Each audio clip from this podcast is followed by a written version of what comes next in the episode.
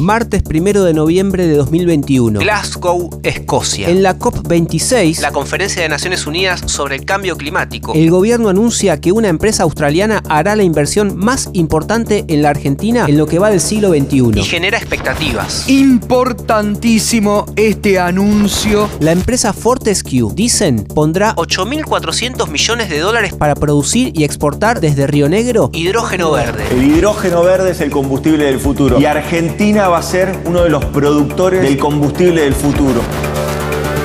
Pará, pará, pará. ¿Vos me estás diciendo que Argentina va a ser potencia en hidrógeno verde? ¿O es humo? Antes que nada, la pregunta del millón. ¿Qué es el hidrógeno verde? El hidrógeno es el elemento químico más simple y más abundante en la Tierra. Aunque solo se encuentra formando parte de otros. Oxígeno, carbono o agua. Se puede obtener de petróleo, gas o carbón. Pero solo es hidrógeno verde si se obtiene de fuentes de energía renovable. Para eso hace falta un proceso. Toma nota. Te vamos a enseñar a hacer hidrógeno verde en casa. Primer paso. Generar energía renovable. Eólica, solar o hidroeléctrica. En la Patagonia, eólica. Más. Un poco más. Dale, dale. No te midas que no emitís dióxido de carbono. Vamos. Segundo paso, transportala a una planta de electrólisis. Vamos a usar mucho H2O Para descomponerlo en oxígeno e hidrógeno. con electricidad. Tercer paso, ya tenés el hidrógeno, Ahora hay que guardarlo y transportarlo. pero todavía falta saber en qué y cuándo lo vamos a usar.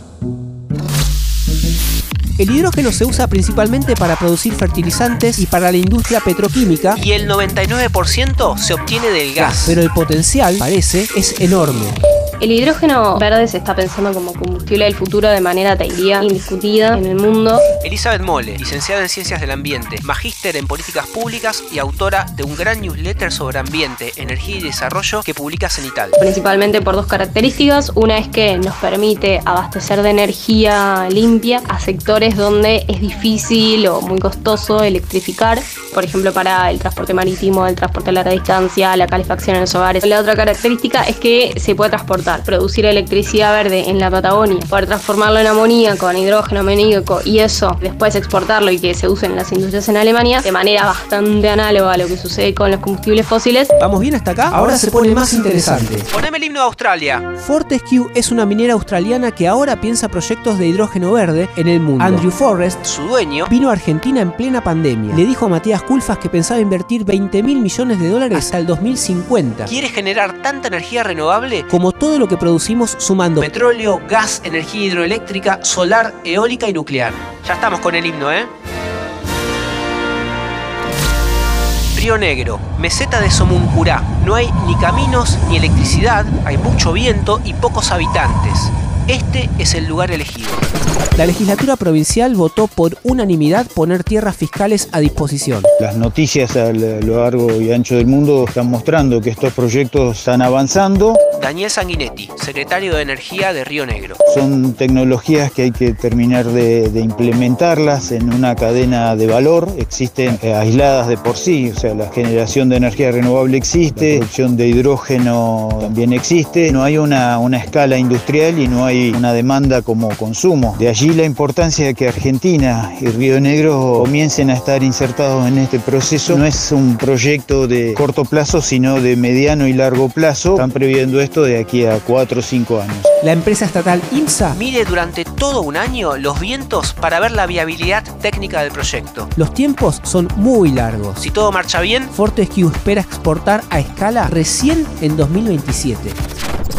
Nabil Katabi es gerente de financiamiento de MMEX, una empresa que anunció una inversión de 500 millones de dólares en hidrógeno verde en Tierra del Fuego. MX decidió regresar a Tierra del Fuego sabiendo que las condiciones de viento eran dentro de las mejores en el mundo, que Tierra del Fuego se convertirá y podrá convertirse en uno de los hubs, de los nodos de hidrógeno en el mundo que se están desarrollando.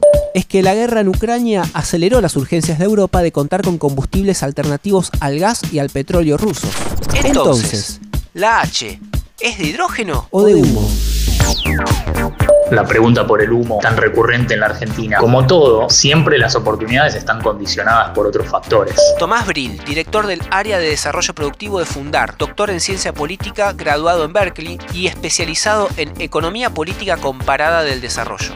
La oportunidad está, pero también hay que decir, hay otras variables que juegan. El rol del Estado en tempranamente poner en marcha política industrial verde para posicionar temprano a la Argentina en la competencia global. Argentina perdió tiempo, sancionó una ley de promoción del hidrógeno en el año 2006, pero nunca fue reglamentada. Y hoy estamos discutiendo una nueva ley probablemente. Gran desafío es la bien alcance y competitividad en costos y eso tiene que ver con la escala. Elizabeth Mole, ¿sensaciones? Va a ser una de las alternativas energéticas libres de emisiones en los próximos años y va a depender que eso suceda, por un lado, de que produzcamos el hidrógeno de manera limpia, es decir, a partir de fuentes renovables, y para eso se necesita tanto escalar la producción de energía limpia y a la vez de las plantas, los electrolizadores y las vías de transporte. Por otro lado, también se requiere la adaptación del transporte de las industrias, los hogares, etcétera, para después efectivamente utilizar ese hidrógeno verde. Si logramos esas cosas de manera bastante rápida, de manera bastante efectiva, tendremos un avance importante en la posibilidad de cumplir con los compromisos del Acuerdo de París y dar respuesta al cambio climático